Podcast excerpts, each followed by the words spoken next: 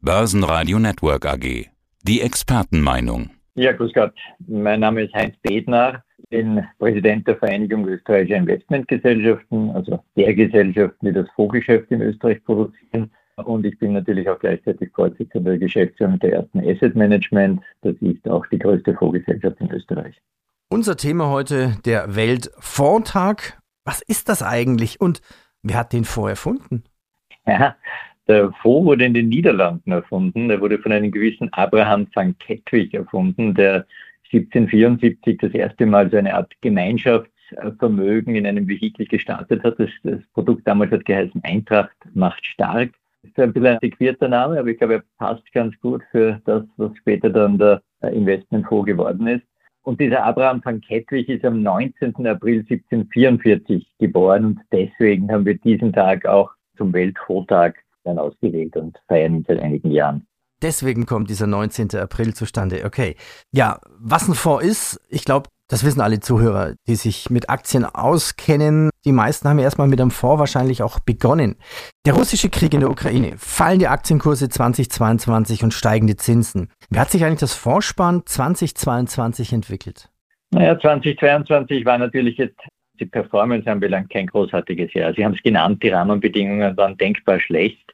Preisanstiege, Inflation, Krieg, Zinstrendwende und so weiter und so fort. Interessanterweise muss man aber sagen, dass die Zuflüsse, äh, zumindest in Österreich, übers Jahr gegeben waren. Es war jetzt kein großartiges Jahr, kann es nicht sein. Aber man muss sagen, dass uns die Kunden vor allem auf der Retail-Seite eigentlich treu geblieben sind. Also von daher war das Jahr eigentlich gar nicht so schlecht. Und das nach einem Jahr wie 2021, das ja ein Rekordjahr war, wo wir Rekordzuflüsse und auch Rekordperformances hatten. Also von daher, wir sind mit 22 nicht unzufrieden. Vor allem, was sich gezeigt hat, die Kunden sind dem Produkt treu geblieben. Ich glaube sogar, dass die, die auf der Aktienseite sind die Abflüsse sogar geringer gewesen. Da ist gar nicht das ganz große Thema gewesen. Gegenteil, da hat es Zuflüsse gegeben. Die Rentenseite war eher das, was zu Verwirrungen geführt hat, da ist es historisch vor allem auch aus einer historischen Betrachtungsweise ähm, zu enorm starken Kursverlusten gekommen. Also die Zinsanstiege waren ja doch von einem extrem niedrigen Niveau ausgehend doch relativ erheblich. Ja, und das 2023er Jahr hatte schon ein Quartal hinter sich.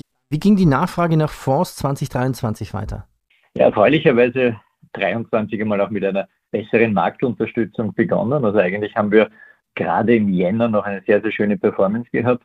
Und es hat auch über die Assetklassen Aktien und Renten schöne Zuflüsse gegeben. Also es ist, die ersten beiden Monate sind sehr gut verlaufen. Auch der März dürfte ein sehr gutes Monat werden, sodass das Quartal insgesamt äh, eigentlich durch Nettomittelzuflüsse vor allem bei Aktien- und Rentenfonds gekennzeichnet ist. Interessanterweise, die Mischfonds haben nicht ganz so gut realisieren können. Können wir vielleicht drüber reden, was da die Gründe sein könnten. Ähm, da hat es Abflüsse gegeben. Und auch bei den Immobilienfonds hat es Abflüsse gegeben. Auch das, glaube ich, kann man erklären. Aber wie gesagt, bei den, bei den Aktienrenten, die, die Zuflüsse haben die Abflüsse bei den anderen Kategorien bei weitem überwogen. Also es hat eigentlich sehr gut begonnen. Und was man gesehen hat, es war nicht nur Retail, also nicht nur die Privatkunden, die uns hier treu geblieben sind mhm. oder vermehrt auch wieder investiert haben, sondern man sieht auch wieder stärkere Zuflüsse bei den institutionellen Fonds. Und da ist natürlich die Verschiebung Richtung Rentenfonds zu sehen. Und das hat natürlich gute Gründe. Bei den Rentenfonds ist ein wesentlicher Teil der Zinsanstiegsstrecke natürlich schon zurückgelegt. Es gibt wieder Coupons. Wir sind nicht mehr in einer Nullzinspolitik, sondern es gibt hier auch wieder etwas allein über die, über die Verzinsung, über die Renditen auch zu verdienen. Und das honorieren natürlich die, die institutionellen Investoren. Und ich gehe davon aus, dass die Privatkunden da auch im gleichen Ausmaß machen werden. Ja, also die zinslose Zeit ist vorbei. Sind denn Rentenfonds, also Anleihen quasi, so eine Art Geldparkplatz dann für die Instis geworden? Ich glaube nicht, sondern also Geldparkplätze gibt es. Also wenn man sich Europa anschaut, dann sieht man, dass sehr, sehr viel Geld in Cashfonds geflossen ist. Da gebe ich Ihnen recht. Ich glaube, das sind Parkplätze, wo man auf bessere Möglichkeiten in anderen Segmenten wartet. Aber die Rentenfonds selber sind ja ein viel zu heterogenes Bild in der Zwischenzeit. Wir sprechen da von Emerging Markets Anleihen, wir sprechen von High Grade, also gute Kreditqualitäten, wir sprechen von High Yield, also Unternehmensanleihen mit höheren Renditen. Wir sprechen von Emerging Markets Bonds, also Entwicklungsanleihen aus Entwicklungsländern, in Fremdwährung, in lokaler Währung, im Euro, im Dollar. Also da gibt es in der Zwischenzeit eine große Vielfalt und das gehört in der, schon seit Jahren jetzt eigentlich auch zur Asset Allocation dazu und ist auch als ein, sind auch als längerfristige Faktoren in einer Allokation zu sehen. Und ich, ich glaube nicht, dass das ein kurzfristiger Trend ist, mhm. sondern ich glaube schon, dass das zumindest über dieses Jahr werden die Zuflüsse sehr stark auch auf der Rentenseite zu sehen sein. Und je nach der Risikoneigung und je nach dem Gesamtportfolio des jeweiligen Kunden wird halt das, wird halt, werden halt bestimmte Segmente innerhalb der Renten auch bevorzugt sein. Also Parkplatz ja bei Geldmarkt, bei den üblichen Rentenfonds eher weniger. Mhm. Welche Renditen lassen sich denn derzeit ziehen? Also ich hatte auch das eine oder andere Interview mit so einem Fixed Income Manager. Der sagte mir, naja, er kann mit Firmenanleihen durchaus Renditen von 8% erzielen. Aber das sind eigentlich noch naja. gar keine, man sagt ja immer, wenn die Zinsen steigen, fließt das Geld in Anleihen hinein, aber das müsste doch schlecht sein für Aktien. Aber das sieht man noch gar nicht. Nein, das sieht man nicht. Ich glaube auch, dass wir eine besondere Situation haben. Also wie gesagt, vergangenes Jahr war unter Anführungszeichen alles schlecht. Wobei die Aktieninvestoren, glaube ich, da gibt es ein, das ist ein unterschiedliches oder ein anderes, eine andere Herangehensweise. Da ist man Risiko gewöhnt, da ist man gewöhnt, dass man mal auch, auch einmal zweistellig verlieren kann man weiß aber, dass man das in relativ kurzer Zeit wieder aufholen kann. Zweistellige Kursverluste bei Anleihen sind sehr, sehr ungewöhnlich. Das passiert nicht so oft. Ich habe da in der Regel auch eine konservativere Klientel. Also die würden da wahrscheinlich auch, ich glaube, da war die Überraschung größer. Kommt auch wirklich nicht so oft vor, muss man auch sagen. Und insofern hat es da stärkere Reaktionen gegeben. Die Aktienfonds, glaube ich, sieht man auch vom Umfeld her, werden nach wie vor sehr, sehr, sehr, sehr gut angenommen. Und bei den Rentenfonds hat sich jetzt eben verändert, jetzt wieder durch die Renditen. Was Sie ansprechen, sind Einzelanleihen. Das gibt es natürlich auch, aber da nehme ich natürlich das Einzelanleihenrisiko. Bei den breiteren Rentenfonds, also bei den also Fonds, haben wir grundsätzlich den Vorteil, dass sie diversifizieren. Das heißt, dass sie eben nicht nur eine Anleihe, sondern ein ganzes Spektrum an Anleihen abdecken. Würde ich von so hohen Renditen nicht ausgehen. Ja. Aber, aber je nach Risikoklasse sind, sind, sind da durchaus einige Prozentpunkte zu verdienen. Es ist so heterogen, das Bild, dass ich mir ein bisschen schwer tue, da jetzt eine Einzelzahl zu nennen. Ganz abgesehen davon, für das einzelne Produkt dürfen wir ja als Fondsbranche auch gar keine Forecasts oder mhm. keine Erwartungen eigentlich abgeben. Sind Mischfonds wieder im Trend? Mischfonds waren ja üblicherweise immer so strukturiert, dass man sagt, man hat so und so viel Prozent Aktien, so und so viel Prozent Anleihen. In der ganzen zinslosen Zeit gab es ja unattraktive Anleihen. Also waren ja Mischfonds mhm. eigentlich auch unattraktiv. Gibt es einen Comeback von Mischfonds?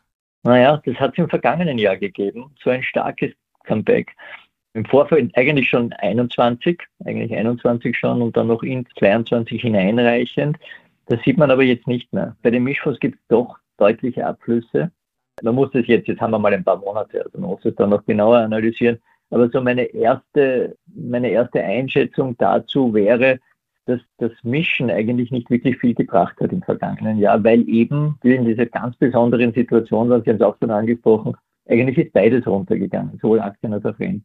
Ich habe also durch die Beimischung von, weiß ich nicht, von etwas normalerweise etwas risikoreicheren Aktienportfolios oder etwas volatileren Aktienportfolios und den stabilisierenden Renten im Portfolio eigentlich keinen Vorteil gehabt. Und das könnte, glaube ich, einer der Gründe sein, warum es jetzt eher bei den Mischfonds heuer zu Abflüssen gekommen ist. Es scheinen heuer nicht so beliebt zu sein. Das wird aber, wie gesagt, durch die reinen Aktien-Rentenfonds überkompensiert. Also die beiden Gruppen, die gelitten haben, sind die Mischfonds heuer, die Mischfonds und die, die Immobilienfonds. Also interessante Entwicklung. Bei den Immobilienfonds, glaube ich, sind die Gründe etwas anders und liegen eher darin, dass die Rentenfonds wieder mehr Renditen anbieten können. Und die Immobilienfonds, die offenen Immobilienfonds, von denen wir hier sprechen, sind ja in der Vergangenheit, in, in, weil sie sehr konservativ veranlagt waren in Österreich, das kann man für die Branche ruhig sagen. Die offenen Immobilienfonds in Österreich sind sehr, sehr stabil in ihrer Entwicklung, sind dann sehr oft als bei Kunden als Substitut für Rentenfonds gesehen worden. Da die Renten aber jetzt wieder also bessere Yields anbieten, gibt es hier wieder einen Wechsel, würde ich annehmen. Zumindest mit geringen Ausmaß. Es ist nicht, nicht viel passiert, aber, aber ein bisschen Abflüsse bei den Immobilienfonds hat es gegeben. Welche Fonds sind besonders gefragt? Und da nehme ich an, wird jetzt als Antwort kommen wahrscheinlich die Nachhaltigkeitsfonds. Die unterteilen sich ja in, naja, gewisse Steigerungen. Für die, die es noch nicht wissen, Die Fachleute sprechen immer von Artikel 8 und Artikel 9. Da gibt es eine gewisse Regulatorik. Es gibt dann auch Impact-Fonds. Wie gesucht sind denn diese. Nachhaltigkeitsfonds? Naja, erfreulicherweise immer noch sehr. Also in Österreich sind die Immobilienfonds von den, von den äh, Privatanlegern und von den Institutionellen sehr gefragt. Ich hätte mir eigentlich fürs vergangene Jahr eine Delle erwartet. Warum? Weil im vergangenen Jahr die Commodity-Preise sehr stark angezogen sind. Das ist üblicherweise etwas, was in den Nachhaltigkeitsfonds eine geringere Rolle spielt. Die Rohstoffe haben angezogen. Wir kennen alle die Entwicklung des vergangenen Jahres. Da hätte ich mir erwartet, dass es eventuell wieder ein bisschen eine, eine Rückkehr zu unter Anführungszeichen konventionelleren Produkten gibt. Das hat aber nicht stattgefunden. Also die Österreicher setzen langfristig offensichtlich auch auf die nachhaltigen Produkte oder auch langfristig auf die nachhaltigen Produkte, womit sie auch recht haben. Schließlich sollte man ein ja nicht für kurzfristige Veranlagungen sehen, sondern für längerfristige Horizonte. Und da passen die nachhaltigen Produkte sehr gut dazu. Wir haben mehr als 40 Prozent in Österreich bereits nachhaltige Investmentfonds, wobei der bei das überwiegende Teil in den, in den Artikel 8 Fonds liegt. Artikel 9 sind aufgrund der, der doch sehr engen Möglichkeiten äh, oder der sehr engen oder sehr strengen Vorgaben, die es da gibt, in dieser Menge ja gar nicht umsetzbar. Aber man sieht, das wird in Österreich angeboten und es wird auch sehr, sehr gut nachgefragt. Ich hatte jetzt vor kurzem ein Interview mit dem Chef der Börse Wien, Christoph Boschan. Da möchte ich was zitieren. Er sagte, als er vor 20 Jahren in das Berufsleben eintrat, da finanzierten in Österreich vier Arbeitnehmer einen Pensionisten. Heute finanzieren drei Arbeitnehmer einen Rentner. Ja, und er sagte, wenn ich dann mal in Pension gehe in 20 Jahren, werden noch zwei Österreicher einen Pensionisten oder Rentner finanzieren. Also ich glaube, mhm. das erkennen die Menschen und werden deswegen aktiviert, sich selbst zu kümmern und für Vermögensaufbau zu sorgen. Fonds stehen natürlich an erster Stelle. Die meisten beginnen mit ETFs und dann wird geguckt mit Fonds und dann wird geschaut, wo geht's in Richtung Aktien. Aber Fonds spielen wahrscheinlich eine ganz große Rolle. Das Bittere ist aber die Versteuerung. Also da muss sich jemand, der für sein Alterversorge sich was wegspart, das wird versteuert vom versteuerten Geld. Dann bekommt er eine Rendite, das muss er wieder versteuern. Und am Ende vielleicht sogar, je nachdem, was er für einen Fonds hat, wird es nochmal versteuert. Was ist denn Ihre Forderung an die Politik? Ja, das ist ein, ein wichtiges Thema, das Sie hier ansprechen. Ich glaube, Sie haben jetzt einmal Versteuerung zu viel gehabt, aber es wird genug Steuer gezahlt. Das haben Sie vollkommen recht.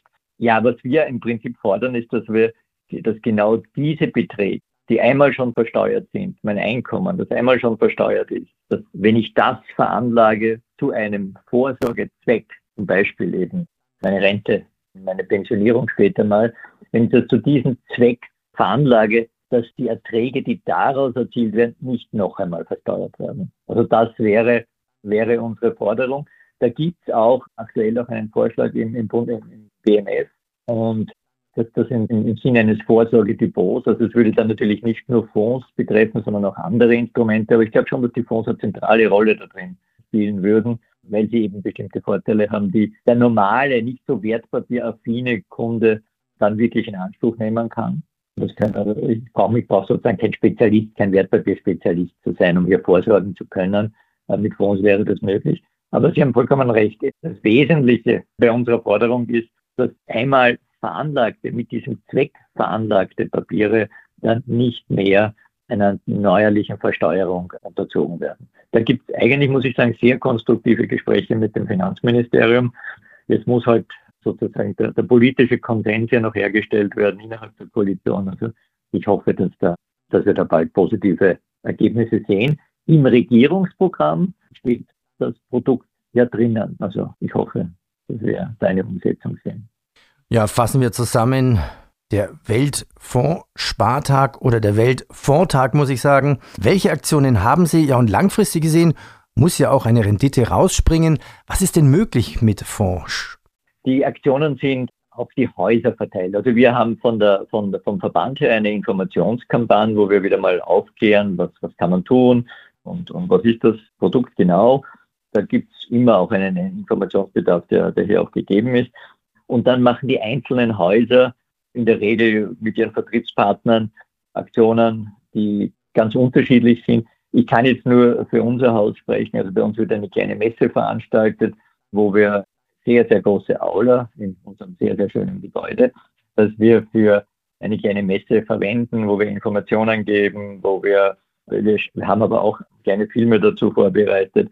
Es gibt auch Aktionen in den Filialen, aber im, im Wesentlichen geht es darum, das Produkt auch einmal hervorzuheben, zu zeigen, was es kann.